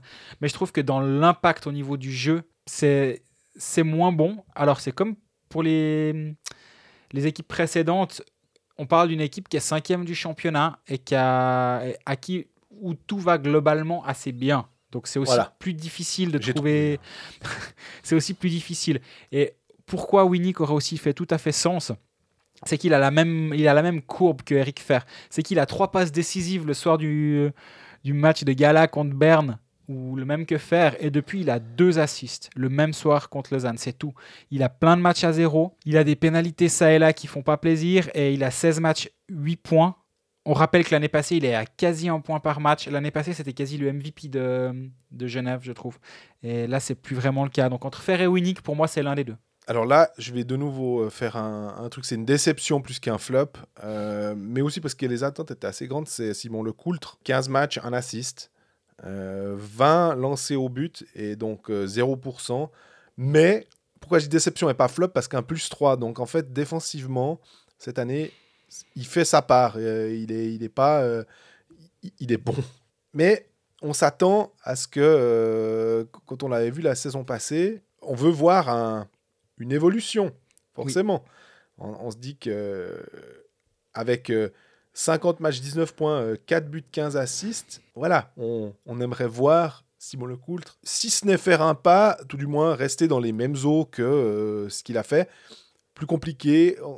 Peut-être que le départ éventuel, enfin, non, acté de Damien Ria va ouvrir des places sur le powerplay. Peut-être qu'il va retrouver une place. Peut-être qu'il il va avoir un peu plus confiance en son shoot et qu'il va de nouveau euh, scorer. Mais là, pour l'instant, Ouais, euh, je, je te rejoins aussi et, et je pense que, comme tu dis, c'est une déception aussi en termes de d'attente qu'on pouvait avoir et son temps de jeu a stagné par rapport à la saison dernière. Il était à 11 minutes et, et des poussières de temps de jeu, il est à 12, donc ils lui ont pas donné plus de temps de glace. Et l'année passée, il était à quasi 2 minutes de power play par match et là, il est à 20 secondes. Donc euh, l'ém- l'émergence d'un Roger Carrère a aussi finalement pénalisé Simon Lecoultre qui a moins de- d'occasions de briller. Et je suis aussi un peu déçu. euh, et j'aimerais bien qu'il ait un peu plus de temps de glace, qu'il ait un peu plus de, de responsabilité. Mais en même temps, bah, la concurrence, elle est quand même assez rude actuellement du côté de Genève. Donc, euh, surtout si tu mets des attaquants à la pointe euh, et que tu joues avec un seul défenseur euh, sur le powerplay, ouais, ce qui te Bah, laisse deux places à la place de quatre. exactement. Et Roger Carrère, il a 2 minutes 15 de power play par match cette saison. Tom Ernest, 3 minutes 07, ce qui est vraiment beaucoup. Donc, forcément, il n'y a plus que des miettes derrière pour Simon Lecoultre. Il a que 20 secondes. Et oui, comme tu dis très justement, le départ de Ria peut changer les choses. Et oui et non, parce qu'offensivement, il y a suffisamment de joueurs qui peuvent jouer les quatre rôles euh, d'a- d'attaquant sur le power play. Donc ça va être assez compliqué, je pense, pour Simon Lecoultre. Maintenant, je, je- je me pose la question, tu parlais du futur de, de Roger Carrère, le- l'envie de peut-être faire venir Mika Enauer, qui est, qui est, qui est vrai. hein, et moi, j'avais aussi eu l'info comme quoi euh, euh, Michael Fora avait été euh, très longtemps courtisé par, euh, par Genève. Visiblement, il n'a pas choisi Genève. Et de ce qu'on avait lu sur Watson, sauf erreur à l'époque, il devrait rester à Ambry une saison. Mhm. Donc, pas de... donc, donc ça va permettre à, à Genève de, de conserver le coultre et de le faire peut-être jouer encore la saison prochaine. Mais au bout d'un moment, il a un contrat jusqu'en 2023. Et avec le potentiel qu'a ce joueur, ce qu'il a été capable de montrer la saison dernière, là on, là, on réfléchit de manière nord-américaine. C'est peut-être grâce à Peter Svoboda qu'on commence à réfléchir comme ça. Mais est-ce que c'est pas le bon moment pour se dire, bon, ben, je dis un- une piste complètement au hasard et qui, a- qui est basée sur absolument rien. Un jus de cerveau, je sais pas comment on peut dire Mhm. ça. Mais un club comme Davos qui se dit, nous on n'a pas de défenseur, on a raté Egli visiblement qui va aller en Suède, on a raté Fora qui reste à Ambry. Est-ce que vraiment on veut casser la banque pour Yannick Buren? Je suis pas sûr.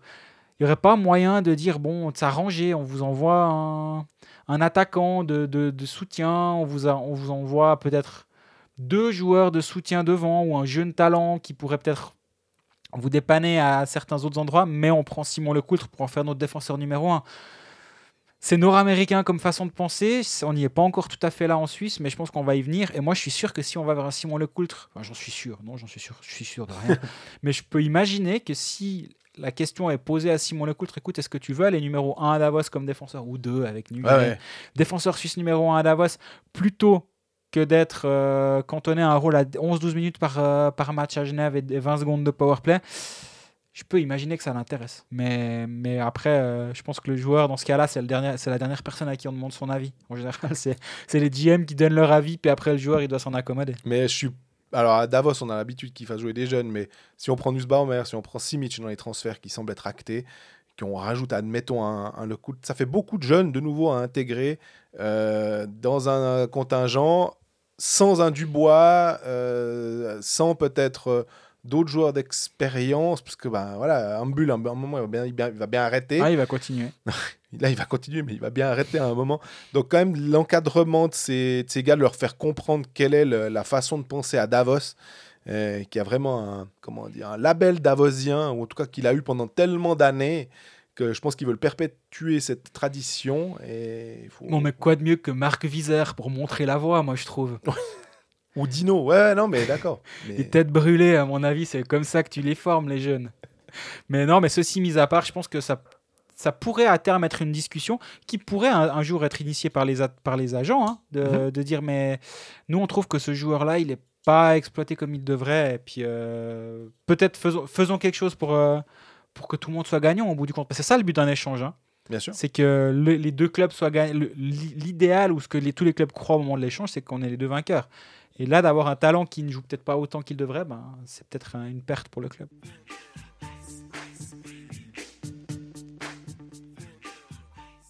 On termine avec Bienne, euh, qui. euh, Va un petit peu mieux. Ouais, c'est. Bon, ils sont partis aussi d'un moment où ils avaient vraiment pas bien. hein, donc, euh, Mais ils ont toujours. Alors là, moi, ils me sidèrent. C'est un power play. T'as beau avoir un Rayala qui score pas. T'as beau avoir euh, Brunner qui est pas là parce qu'il est blessé. Non. T'as beau avoir euh, Tormenen qui est pas là sur le banc. Donc, on pourrait s'imaginer que sans un, coach hein, ou avec un coach différent, ça va avoir un impact sur ce jeu de puissance. Non, il y a toujours un, po- un pourcentage qui, va bien. Et même aussi en disant qu'un Radgeb était mm, peut-être un tout petit peu moins, surtout au début de saison, moins présent. Mais non, de bleu, ça va bien. quoi. Ouais, effectivement. Et là, ça va un petit peu mieux aussi parce que justement, le, le- le power play fonctionne. Là, ils ont 5 victoires en, en 8 matchs. C'est un rythme d'équipe qualifiée pour les playoffs d'avoir plus de victoires que de défaites. Bah, ils ont Skomarek aussi, hein, c'est vrai. Comme Arek qui arrive, ça a fait du bien, je pense effectivement, tu as raison. Et, et là, la défaite contre Fribourg, certes, ils perdent, mais dans, le- dans le jeu, c'était, c'était, ça tenait la route, manque un peu de, un peu de finition, mais globalement, c'était un bon match de la part de Bienne. Et je le vois plus comme quelque chose de positif de, pour Bienne de, d'avoir. euh, cette rencontre-là, malgré la défaite, je la vois comme quelque chose de positif. Ulström est de retour, moi je pense qu'il amène vraiment beaucoup de choses. Maintenant, le problème, c'est qu'est-ce que tu, qui tu laisses en tribune? Est-ce qu'un jour, il faudra pas laisser Lindbaum en tribune? Parce que tu te dis que Pouliot, Ulström, Rayala, Komarek, devant, il faut qu'ils jouent. Ouais. Et tu fais confiance à tes, à tes Moser, Radgeb, Fay, Forster. Stemfli a beaucoup joué, un peu plus joué contre, euh, contre Fribourg l'autre soir. Yann Birsel, Lian Bixel qui, qui, va, qui, devra être, qui devrait être bien dans deux ans, trois ans, mais là, c'est Ouais. quand même un peu tôt. ah, Et, là, tu vois, bien, ils ont dû jouer le, le match contre Fribourg avec Tanner, Nussbaumer, Collier en quatrième ligne. Ils ont Kessler qui joue sur la deuxième ligne, Ils ont Gustafsson en défense, on, on avait dit. qui n'était pas là en plus. Donc là, bien, ça, ça bricole un petit peu, mais le, est-ce que finalement le, la patte Leuenberger est en train gentiment de, de prendre et que on, va vers le beau du côté de Bienne J'ai un peu cette impression euh, actuellement. Reste que, ben voilà, tu as, quand même toujours une. Le, le premier but de Fribourg, moi je m'attends à ce qu'un un, gardien, même, même si le tir de Motet il est, il est puissant, yeah, il a le droit de l'arrêter, je pense, celui-là. hein. Je- Ouais. Je, peux imaginer qu'un. Bah, on, en- on parlait avant de t'échanges les gardiens, c'est pas la même chose. Bah, effectivement, t'échanges les gardiens, c'est pas la même chose. Et je pense que, que Bien peut le gagner ce match. Je te dirais que euh, plutôt que de commencer par les tops, moi le flop, c'est Van Pottelberger, mais aussi parce que dès le départ, on s'est demandé si Euh, mais c'est une déception plus qu'un flop parce qu'il il a une position qui n'est pas simple. Mais enfiler les pantoufles de Jonas Hiller, est-ce qu'il va être capable Euh, On avait la même impression, enfin on se posait les mêmes questions pour Gauthier Desclous. hein, vraiment, donc les, les deux clubs, c'était du copier-coller. Desclous nous prouve, en tout cas à l'heure du 29 ou 30 décembre, que pour l'instant ça, ça, ça joue très très bien. Van Pottelberger, c'est plus compliqué et qu'il y a certains, euh, certains arrêts, effectivement, il y a eu le 6 à 0 contre Lausanne dès le départ qui, les a presque...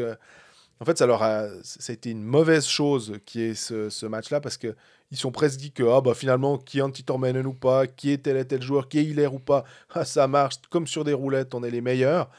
Et c'est qu'un match. Enfin, c'est pour ça qu'on n'aime pas non plus nous faire des, immenses théories après très très peu de, temps, mais qu'on préfère.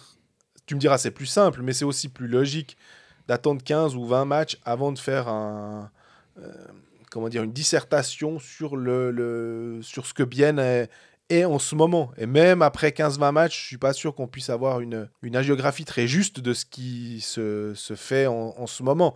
On a l'impression que Bienne euh, est un peu euh, en dents de que ça va un, peu mieux, mais pour reprendre le, poste de gardien, je suis quand même pas convaincu. Et ce qui m'inquiète par contre un peu pour bien, même si les signaux sont assez positifs, c'est que tu te retrouves avec un calendrier qui est compliqué. C'est à Zurich, à la maison contre Zug, à Fribourg. On rappelle qu'à Fribourg, euh, enfin contre Fribourg cette saison, c'est pas simple.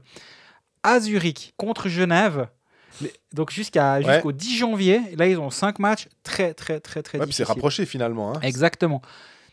Donc après, tu as un Tu me diras, ça va être pour tout le monde. là. Toutes les équipes vont avoir des matchs difficiles, Et mais beaucoup, et beaucoup, c'est surtout ça, parce qu'il va falloir. euh, Mais quand tu, bah, tu vois le, le, le doublé zurichois plus Zug sur, euh, sur une, une série de 5 matchs, puis que les deux autres, c'est euh, deux derbies contre des, des équipes romandes, c'est vraiment pas simple. Et là, justement, on parlait de, de statement qu'on attendait un jour du côté de Genève pour euh, valider un début de saison correct, mais pas fantastique, mais plus que correct d'ailleurs. Là, tu attends de bien aussi ce statement de Ok, maintenant sur deux, trois matchs, on a prouvé qu'on était que, que ça a cliqué gentiment dans cette équipe.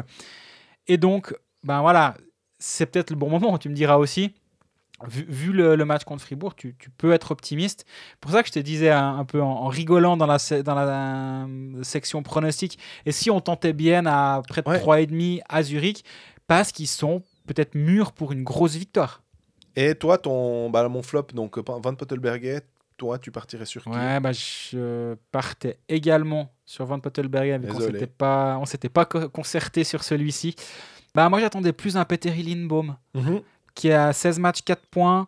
Défensivement, il n'y a rien à dire, mais Est-ce que c'est pas le coach aussi le, le- bah, justement, il- moi, je m'attendais à ce qu'il joue en powerplay. Il joue pas en powerplay, ou il a peut-être joué de temps en temps des petits bouts, Ah mais ouais. pas grand-chose, parce que entre Radgeb et Moser, on- je suis sûr qu'on y reviendra dans pas trop longtemps, la pla- les places sont prises.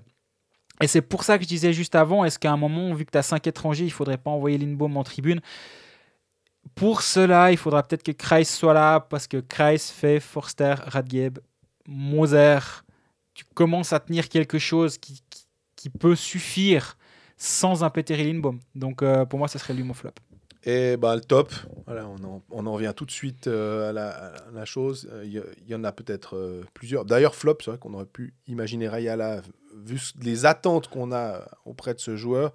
Euh, mais pour le top, euh, Yanis Moser est là un peu la même manière que Roger Carrère. C'est pas que je fais mon mea culpa, mais je suis chaque fois sidéré de voir euh, le nombre de points en fait. C'est que euh, Yanis Moser, c'est un peu le Dominique Egli de l'année passée en termes de hockey manager, c'est-à-dire que tu t'attends pas, mais il continue à produire. Et tu dis, il y a bien un moment où ça va s'arrêter. Ben non, ça s'arrête pas. C'est toujours un, deux assists. euh, c'est un but en prolongation. Puis les buts en prolongation, quand tu joues à 3, des fois à 4, mais à 3, bah, tu fais partie du, du trio et on compte sur toi. Et défensivement, on sait qu'il fait peu, peu, de fautes. Euh, là aussi, un peu, je- j'en parlais avec Marty, il fait ce qu'il sait faire. Et il prend peut-être confiance. Peut-être Lundberger lui octroie encore une confiance supplémentaire. Euh, mais des fois, il a presque des statistiques à la Radgeb, alors que Radgeb, on sait que c'est un défenseur offensif. Yanis Moser, à la base, c'est un défenseur défensif. Et... Mais il faut partir du principe que cette saison, en tout cas ses premiers matchs, bah, bah, c'est quasi un des meilleurs défenseurs de Suisse. Puis voilà, quoi. Ouais, il est vraiment au niveau de, des tout meilleurs défenseurs suisses, enfin, à licence suisse. Mhm. Il est au niveau d'Alatalo, il est, il est au niveau de Diaz, il est à ce niveau-là. C'est impressionnant. Surtout quand tu sais qu'il il est si jeune, quoi. Il, est- il a 20 ans, le, pauvre- Ouais. le, le gamin. C'est là, et c'est aussi là où je- c'est pour ça que de temps à autre, je, suis peut-être un peu plus sévère avec un, un Jäger qui a 22 ans. Je me dis, mais la, jeunesse, oui, mais c'est pas une excuse pour tout quand tu vois que certains joueurs comme lui sont capables de produire à 20 ans. À Fribourg, on peut voir un Sandro Schmidt ou un Ebicher qui ont aussi euh, 20 ans, qui, tiennent un rôle et, qui sont qui sont meilleurs qu'un Jäger qui, a, deux ans de plus. Et à cet âge-là, deux ans de, de progression, c'est beaucoup. Donc, ouais, ce que fait Moser, c'est vraiment, vraiment fort. Moi, j'avais deux tops.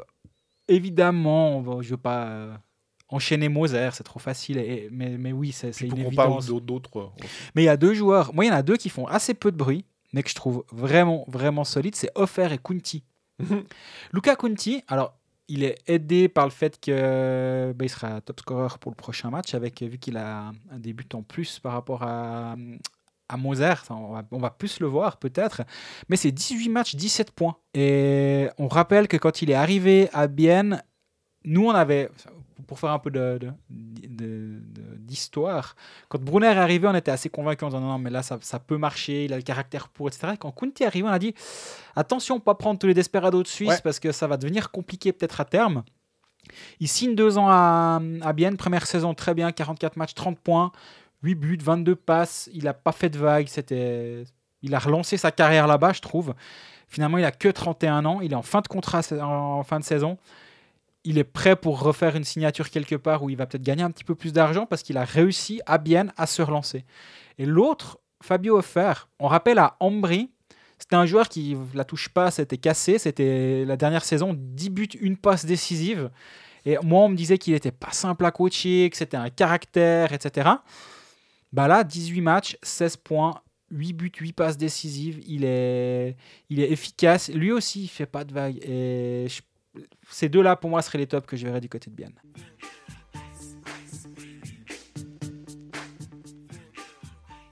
Ben voilà, après une semaine de pause, euh, on a fait un épisode fleuve pour le 14e épisode de la saison. Euh, ben, on, peut profiter de vous souhaiter euh, tout bon pour l'année 2021 en espérant que qu'on pourra vous recroiser certains d'entre vous dans les patinoires. Parce que ça, c'était toujours un plaisir la saison dernière. C'est que on pouvait de temps en temps s'arrêter dans les patinoires euh, et discuter avec vous et parler de hockey parce que ben voilà, c'est c'est quand même ça qui nous unit. Donc ça nous manque beaucoup, beaucoup. On se réjouit de vous retrouver la saison prochaine, la- l'année prochaine. La saison, ça, ça viendra dans un moment peut-être.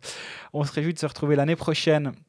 En tout cas, à ce micro, ça c'est sûr. Euh, mercredi prochain pour faire le point. Période très chargée en espérant que les quarantaines post-Noël, Nouvel An ne viennent pas nous gâcher ce plaisir de, de soirée complète. D'ici là, portez-vous bien, fêtez bien la, la nouvelle année. En, et En petit comité. en petit comité ou par Zoom. Non, ça c'est fini, Non. on fait plus ça. Et, euh, et sinon, bah, n'hésitez pas à nous poser toutes vos questions sur les réseaux sociaux, à nous donner vos tops et vos flops si vous euh, êtes d'accord, pas d'accord ou si vous avez un autre avis, ce qui est totalement légitime. Et sinon, bah, écoutez, écoutez-nous sur YouTube, SoundCloud, Spotify, etc. On est présent sur tous les réseaux sociaux possibles et imaginables, ou presque, sauf TikTok. Bah, je pense qu'on n'aurait rien à y faire. et sinon, bah, portez-vous bien et à bientôt. Et bonne année.